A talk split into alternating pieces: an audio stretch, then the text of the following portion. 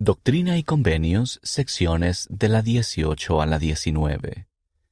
El valor de cada alma, por el hermano Jan E. Newman, segundo consejero de la Presidencia General de la Escuela Dominical. ¿Por qué somos de tanto valor para nuestro Padre Celestial? Hace poco sentí la impresión de volver a comunicarme con una familia a la que mi compañero y yo habíamos enseñado y bautizado cuando era misionero hace unos 40 años en Bruselas, Bélgica. Hacía tiempo que no hablaba con ninguna de esas personas. Por medio de la maravillosa tecnología de hoy en día, busqué a la madre de esa familia en las redes sociales y pude tener una maravillosa videollamada con ella.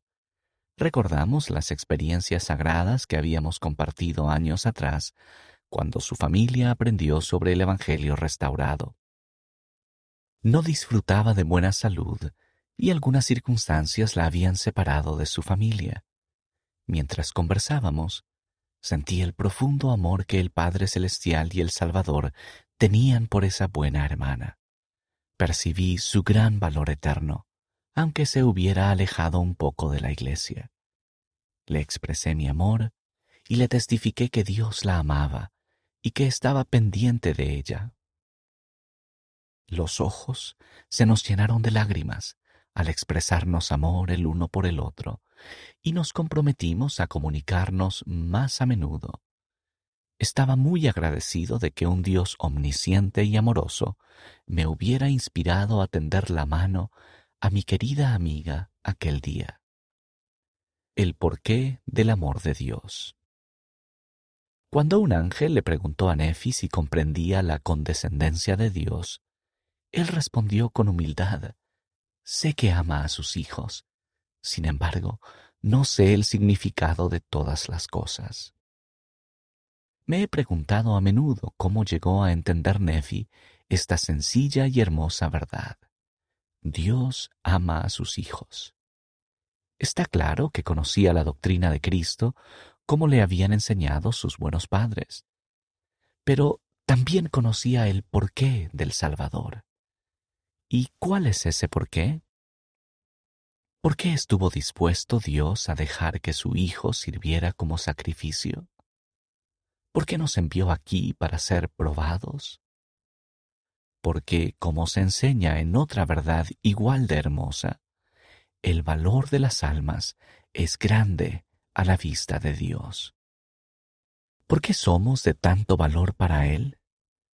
Naturalmente nos ama porque somos sus hijos, pero en los siguientes versículos Él describe el gran don que nos dio a cada uno de nosotros a causa de su amor por nosotros, su Hijo unigénito Jesucristo.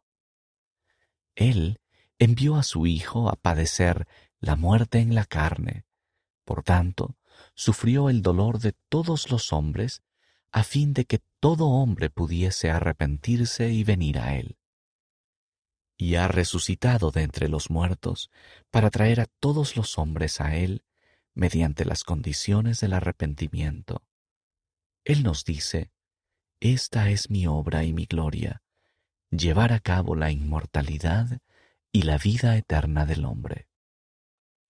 El arrepentimiento y el gozo. No es de extrañar que el Padre Celestial sienta mucho gozo cuando nos arrepentimos. La disposición a arrepentirnos es la prueba de nuestra profunda gratitud por el magnífico e inigualable don del Salvador y Redentor del mundo. Es sólo por medio de Jesucristo que podemos ser dignos de presentarnos con confianza ante la presencia de Dios.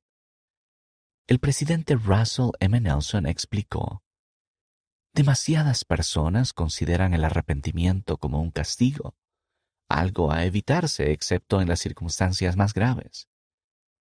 Pero es Satanás quien genera ese sentimiento de castigo. Él trata de impedir que miremos hacia Jesucristo, que espera con los brazos abiertos, con la esperanza y disposición de sanarnos, perdonarnos, limpiarnos, fortalecernos, purificarnos y santificarnos. Nada es más liberador más ennoblecedor ni más crucial para nuestro progreso individual que centrarse con regularidad y a diario en el arrepentimiento. El arrepentimiento no es un suceso, es un proceso, es la clave de la felicidad y la paz interior. Cuando lo acompaña la fe, el arrepentimiento despeja el acceso al poder de la expiación de Jesucristo. Se nos invita a ayudar. Muchas veces en las revelaciones de los últimos días, el Señor invita a sus hijos siervos que lo ayuden a Él y a su Hijo en la obra de salvación y exaltación. Piense en ello. En nuestro estado imperfecto, el Dios del universo nos invita a ayudar a sus hijos, que son de gran valor, a regresar a Él. Él sabe que la obra es difícil. Habrá muchas personas que no aceptarán nuestra invitación de escucharlo a Él. Sin embargo, Él afirma que es el Dios de cada persona en particular. Y si acontece que trabajáis todos vuestros días proclamando el arrepentimiento a este pueblo, y me traéis aun cuando fuere una sola alma. Cuán grande será vuestro gozo con ella en el reino de mi Padre. Quizás se pregunte, ¿qué puedo hacer para ayudar a alguien a venir a Cristo, arrepentirse y ser bendecido por medio de su sacrificio expiatorio? El elder Dieter F. Uchtdorf del Quórum de los Doce Apóstoles dio este consejo sobre participar en la obra de salvación y exaltación. Comprendan que no es su trabajo convertir a las personas. Esa es la función del Espíritu Santo. Su función es compartir lo que guardan en el corazón y vivir de forma consecuente con sus creencias de modo que no se desanimen si alguien no acepta el mensaje del Evangelio de inmediato. No es un fracaso personal. Eso queda entre la persona y el Padre Celestial. Su función es amar a Dios y amar a su prójimo, es decir, sus hijos. Crean, amen, hagan. Sigan ese camino y Dios obrará milagros mediante ustedes para bendecir a sus preciados hijos. En ambos lados del velo. La invitación a venir a Cristo por medio del arrepentimiento no está reservada solo para los que viven en la tierra. Los muertos que se arrepientan serán redimidos mediante su obediencia a las ordenanzas de la casa de Dios. La obra del templo y de historia familiar son aspectos importantes para recoger al Israel disperso en ambos lados del velo.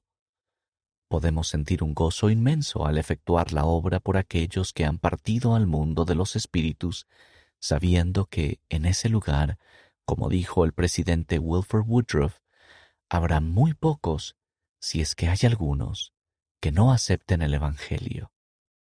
Sin duda esperarán el día en que las ordenanzas de salvación se efectúen por ellos en la casa del Señor.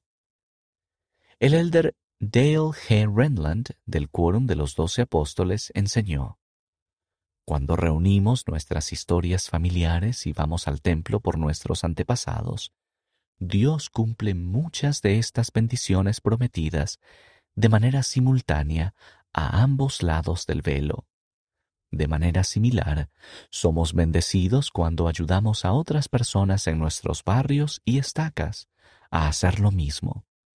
Los miembros que no viven cerca de un templo también reciben estas bendiciones al participar en la obra de historia familiar, reuniendo los nombres de sus antepasados para que se lleven a cabo las ordenanzas del templo. Es maravilloso saber que nuestro Padre Celestial ama a cada uno de sus hijos. Somos de gran valor para Él. Cada uno de nosotros tiene la sagrada responsabilidad de ministrar a sus hijos a ambos lados del velo y ayudarlos a darse cuenta de su gran valor. Ayúdelos a ver su valor. Lo invito a tender la mano a aquellos que han formado parte de la vida de usted y a quienes quizás se les haya olvidado por un tiempo. Tienda la mano a los que se han apartado de la senda de los convenios. Ministre a los que necesitan el amor de Cristo. Establezca una conexión con las personas del otro lado del velo mediante la obra del templo y de historia familiar, incluyendo la indexación. Ayude a los demás a sentir el amor de Dios por medio de usted. Tal como nos habíamos comprometido, mi querida amiga belga y yo, hablamos cada domingo durante más de cuatro meses. La invité a que se descargara la publicación Biblioteca del Evangelio. Se le avisó al presidente de su rama acerca de ella, y los misioneros la visitaron y le dieron una bendición. La siguiente semana, por primera vez en más de treinta años, asistió a la reunión sacramental. La última vez que hablamos, estaba llena de gozo por haber reconectado con el cuerpo de la Iglesia de Jesucristo. También me dijo que su hija mayor todavía estaba activa en la iglesia. Inmediatamente me puse en contacto con la hija por videollamada. Me presentó a cada uno de sus cuatro hermosos hijos y luego me dijo que los misioneros de tiempo completo irían esa noche a cenar a su casa. Qué bendición fue comprobar que todavía era miembro fiel de la iglesia. Mientras conversaba con ella, entendí hasta cierto punto el mensaje de este pasaje de las Escrituras. Y ahora, si vuestro gozo será grande con un alma que me hayáis traído al reino de mi Padre, cuán grande no será vuestro gozo si me trajereis muchas almas. El valor de cada alma es grande.